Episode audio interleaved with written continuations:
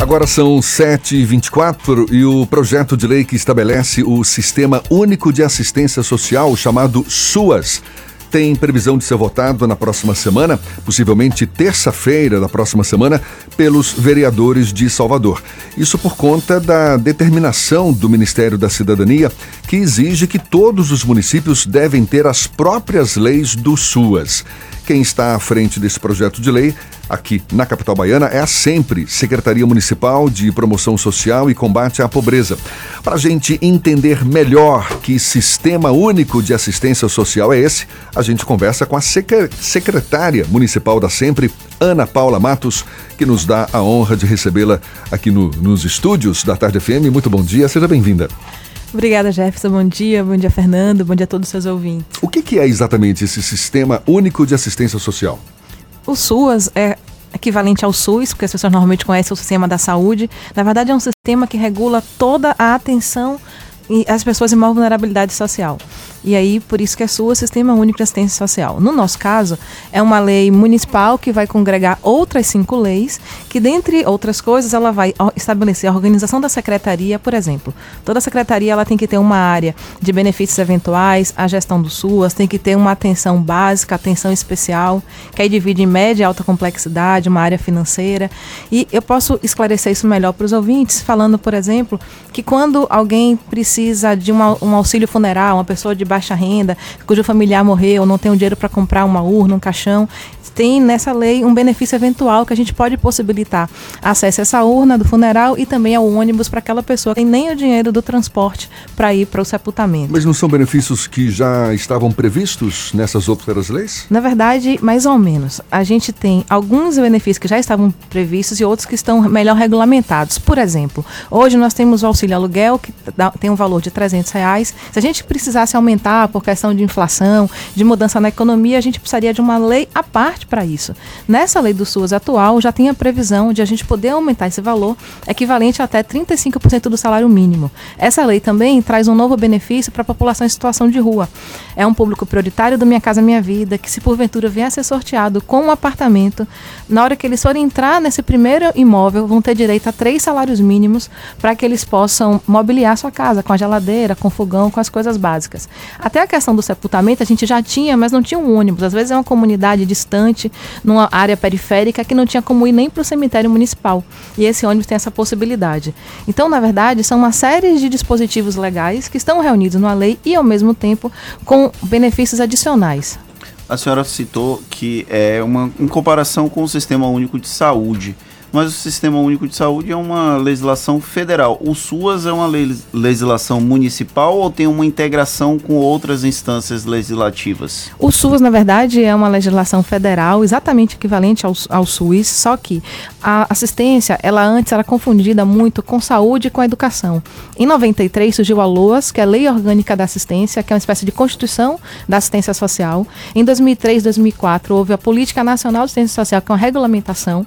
E em 2000 2011, houve uma determinação para que os municípios fossem fazendo uma, uma maturação nessas legislações, nesses benefícios, para que se criasse o sistema único municipal. Então, o SUA já existe no âmbito federal e está sendo replicado nos municípios, nas capitais, nas metrópoles. É uma obrigação, é uma obrigação dos municípios fazer, desenvolver essa legislação? É uma obrigação dos municípios. Na verdade, nós já tínhamos as determinações federais atendidas individualmente, porque à medida que o governo federal ia determinando, a gente ia criando uma lei municipal, só que para que fique mais fácil o acesso, a compreensão, o acesso aos direitos de modo geral, houve uma determinação para que todas as capitais, todos os municípios consolidassem essas leis de modo equivalente ao SUAS federal num SUAS municipal. A Prefeitura de Salvador utilizou por base algum tipo de legislação municipal ou está um pouco à frente, tem poucas legislações disponíveis? Na verdade, a gente pega, em, em, regra geral, a legislação federal, mas nós temos sim, no nosso município, uma série de dispositivos que são referências nacionais. Por exemplo, na chuva de 2015, quando aquelas famílias perderam seus imóveis, houve a criação do auxílio emergência, que habilita até três salários mínimos para que as pessoas comprem seus imóveis e façam essa reposição. Isso não tem em outros lugares do país. É uma, uma referência. Outra agora é também a possibilidade de, no primeiro imóvel, a primeira moradia, quem saiu da situação de rua, poder também ganhar esse mesmo valor para equipar a sua casa.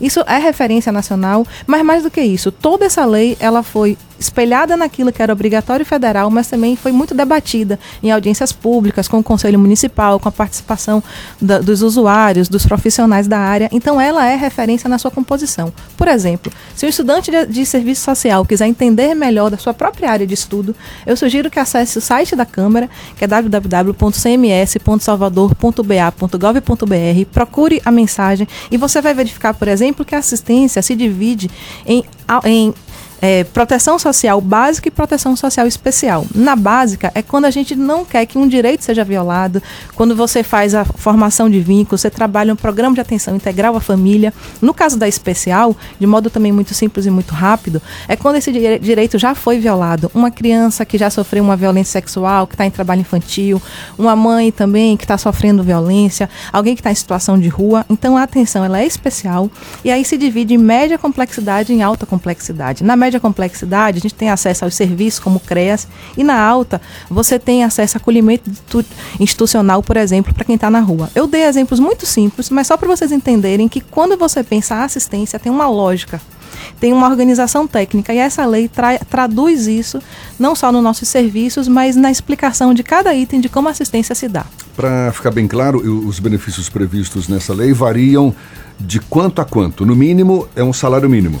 Na verdade, você tem uma série de benefícios. Você tem benefícios sociais no sentido de você ter direito a programas. Por exemplo, uma pessoa em situação de rua, ela não só vai ter acesso a um, um hotel social, um acolhimento institucional que essa lei estabelece, como também ela vai ter durante o dia a possibilidade de ir para um centro pop, tomar um banho, fazer um curso de qualificação profissional, ter acesso a assistente social, psicólogo. Isso não é valor monetário, isso não é pecuniário. Você tem, por exemplo, uma, uma mulher grávida que no serviço de proteção social básica. Está num CRAS, acompanhado num grupo de discussão de grávida, com assistente social, com psicólogos, depois de todo acompanhamento, ela no final tem direito a um, aux um auxílio enxoval. Ou ela recebe os bens, ou se por algum motivo de licitação não estiver disponível, o berço, etc., ela vai receber sem dinheiro. O dinheiro é o menos importante, ou o bem. O mais importante é o processo de acompanhamento de toda a gravidez. Então existem benefícios pecuniários, como auxílio aluguel, como esse valor para você comprar uma casa, auxílio emergência, mas de modo geral, essa lei estabelece como uma pessoa em situação de vulnerabilidade social vai ser vista, cuidada, acolhida e ter acesso a todos os seus direitos, como, por exemplo, a formação e o fortalecimento de vínculo familiar, social e comunitário como diferenciar a assistência social do assistencialismo? É uma discussão bem grande na sociedade. Como fazer com que a sociedade entenda que o que você, o que a sempre está desenvolvendo, o que o SUS, SUAS propõe é assistência social e não assistencialismo. Na verdade, quando a gente está buscando é, fortalecer a secretaria e a própria legislação com corpo técnico, com qualificação, com empoderamento social, com acesso cursos, a qualificação profissional, ao mercado de trabalho e, ao mesmo tempo, programas como Serviço de Convivência e Fortalecimento de Vínculos, programas como o PAEF, que é um programa de atenção especial às famílias, o PAIF, Atenção Integrada. Eu não sei se você conhece, Fernanda, a gente tem também nos nossos CRAs um programa de referência nacional que é de educação financeira. Então, tudo isso vai buscando dar autonomia a essas pessoas.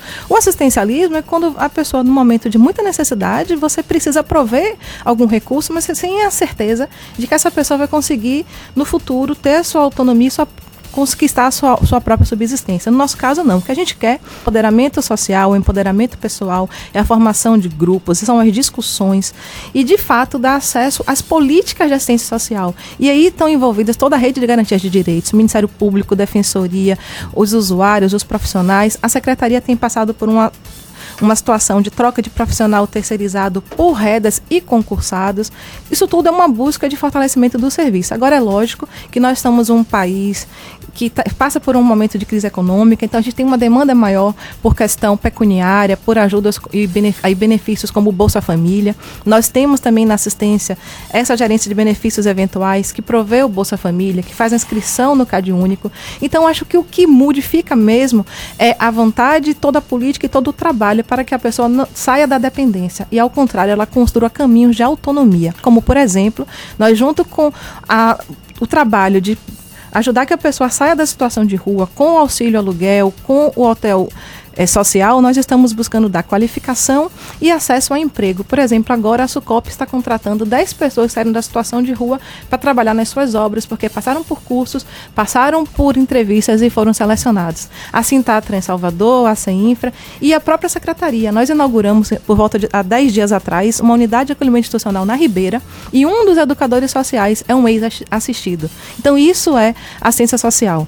Não é assistencialismo, é alguém que foi cuidado, que ficou um ano e dois meses nas nossas unidades e que hoje é um cuidador, que trabalha e recebe seu dinheiro dignamente. A gente está conversando aqui com Ana Paula Matos, que é a secretária municipal de promoção social e combate à pobreza de Salvador. Qual é o cenário hoje na capital baiana de moradores ou famílias em situação de rua? Tem uma estimativa de quantas pessoas é, existe um vivem número, nas ruas hoje? Existe um número que até é divergente entre o Projeto Axé, que é grande referência junto com as universidades nessa pesquisa e a SEMPS. Nós temos cadastrados nos nossos serviços, quem já passou por um centro pop, por uma unidade, 5.900 pessoas.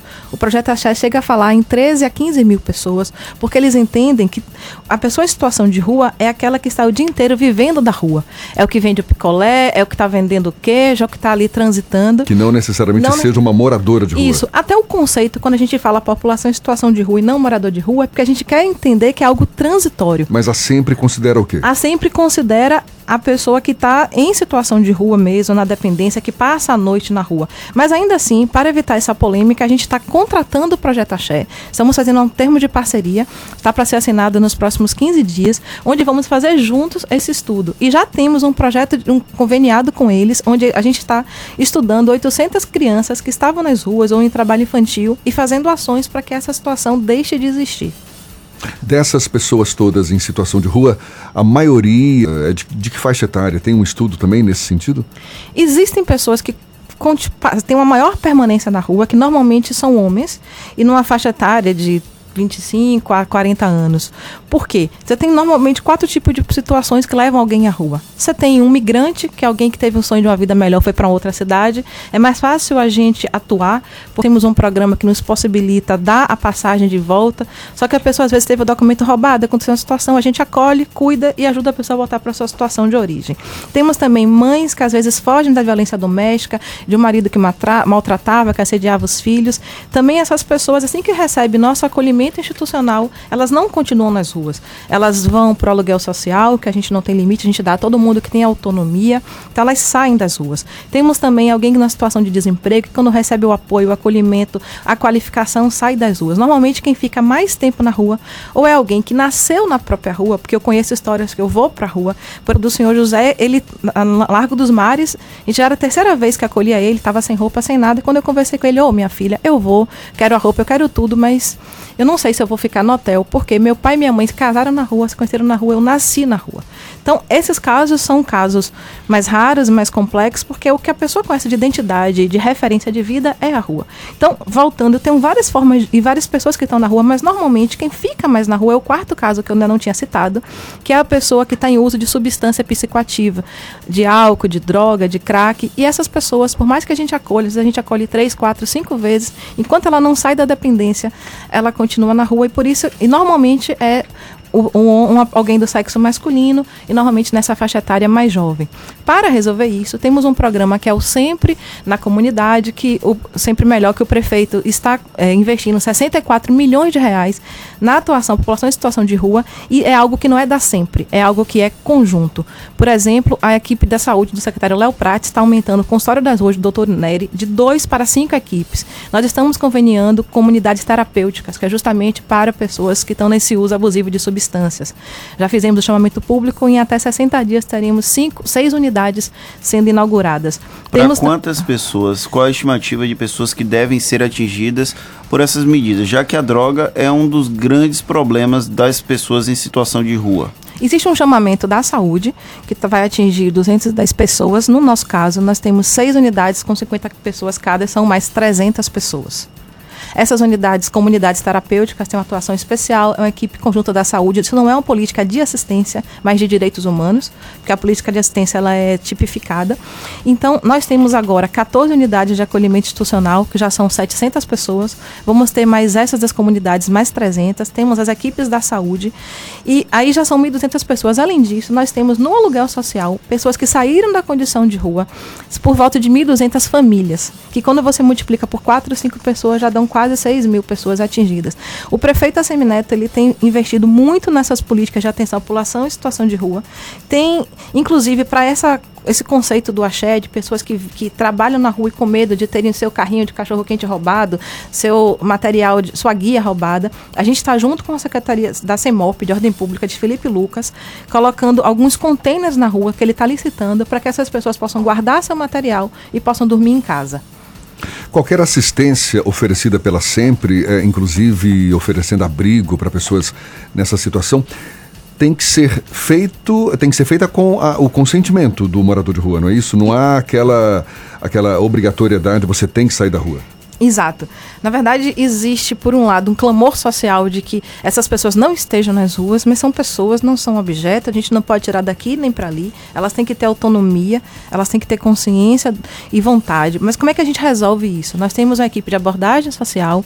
Esse nome até doutor Nery da saúde, ele não gosta, ele usa um nome mais bonito, que são girassóis, mas no nosso caso é o nome típico. Qual é o nome? Girassóis. Sim que daquelas gerações eles olham para si e um ajuda o outro. No nosso caso, é tipificação federal o nome abordagem. Então, nós temos um serviço de abordagem especializada para essa população em situação de rua. Nossa equipe está sempre na rua, um dia conversa, outro dia é, volta, tá, começa, conhece o nome, conhece a história, e a partir daí vai criando um vínculo. Eu, por exemplo, outro dia estava com minha diretora Juliana Portela fazendo abordagem em Itapuã, aí conheci a história de algumas pessoas. Conheci a história de Dinho, um, uma pessoa que estava em uso abusivo de substâncias, com problemas de, de relacionamento com a mãe e com a irmã.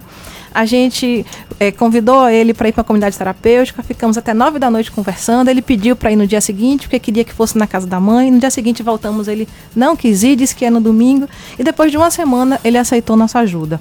Do mesmo dia, a gente teve um outro cidadão que aceitou ajuda imediata. Na verdade, pediu para ir no dia seguinte, quando a gente chegou, ele, ele infelizmente tava, tinha tomado um murro, ele estava mais sensibilizado e aceitou ajuda. Então, eu falo que eu vou para a rua porque eu não sou conhecida, eu, eu estou ali junto com minha equipe, que eu só posso direcionar minha equipe sabendo das dificuldades e de como é atender essas pessoas.